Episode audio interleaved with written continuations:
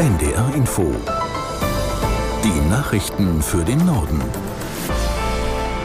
Um 6.30 Uhr mit Claudia Drews. Im Zuge der Fahndung nach den ehemaligen RAF-Mitgliedern Garwig und Staub haben Polizisten gestern Abend eine Wohnung in Berlin-Friedrichshain durchsucht. Nach Angaben des Landeskriminalamtes Niedersachsen, das die Ermittlungen führt, gab es dabei aber keine Festnahmen. Aus der NDR-Nachrichtenredaktion Janine Artist.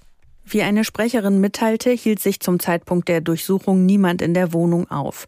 Die Räume würden nun kriminaltechnisch untersucht. Die Wohnung liegt nur zwei Kilometer entfernt von dem Gelände, auf dem gestern früh bei einer Razzia ein Bauwagen sichergestellt worden war. Dieser hatte nach Erkenntnissen der Polizei mit hoher Wahrscheinlichkeit dem gesuchten Burkhard Garweg als Unterkunft gedient. In der vergangenen Woche war die mutmaßliche frühere RAF-Terroristin Klette in Berlin festgenommen worden. Sie war gemeinsam mit Garwig und Staub vor mehr als 30 Jahren untergetaucht. Das Leben im Untergrund soll das Trio unter anderem mit Raubüberfällen finanziert haben. Nach dem Scheitern der jüngsten Tarifverhandlungen bei der Deutschen Bahn müssen Reisende mit neuen Streiks rechnen. Der Chef der Gewerkschaft Deutscher Lokomotivführer Wieselski will am späten Vormittag über den aktuellen Stand und das weitere Vorgehen informieren. Ob er schon heute einen konkreten Streikzeitraum nennen wird, ist offen.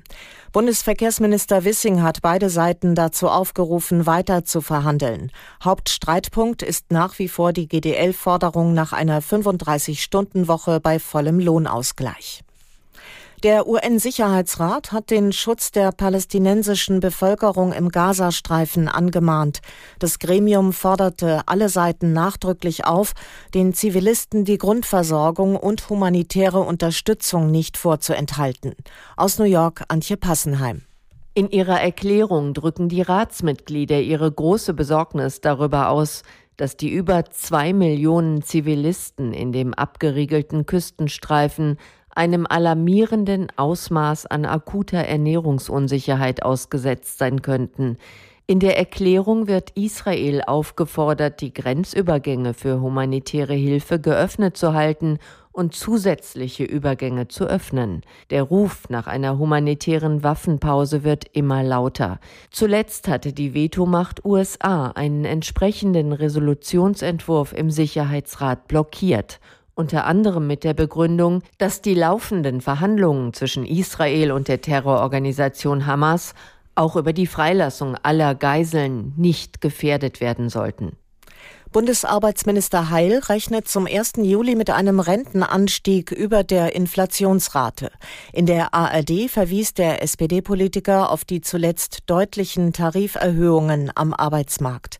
Diese seien die Grundlage für die Rentenentwicklung. Die genauen Zahlen dürften sich im Mai ergeben, sagte Heil. Er will morgen gemeinsam mit Bundesfinanzminister Lindner das sogenannte Rentenpaket 2 vorstellen.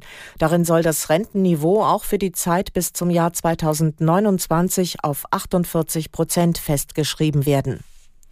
Außenministerin Baerbock bricht heute zu einem Besuch westlicher Balkanstaaten auf. Ihre Stationen sind zwei Kandidaten für eine EU-Mitgliedschaft, Montenegro und Bosnien-Herzegowina. Aus Berlin Björn Dake. Annalena Baerbock will den Ländern des westlichen Balkans bei ihrem Weg in die EU unter die Arme greifen.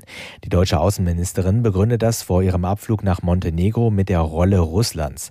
Nach ihren Worten muss Europa alles dafür tun, Flanken zu schließen, die Russland für seine Politik der Destabilisierung, Desinformation und Unterwanderung nutzen könne.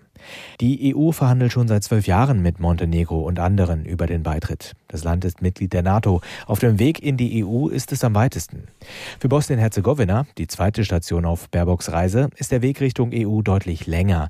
Das Verhältnis zwischen muslimischen, serbischen und kroatischen Bosniern gilt als kompliziert. Die deutsche Außenministerin spricht von einer entscheidenden Weggabelung. Vor den Kommunalwahlen im Oktober müsse eine Wahlrechtsreform her. Spaltungsfantasien in Bosnien und Herzegowina kritisiert sie. Baerbock nennt sie Steine auf dem Weg in die EU.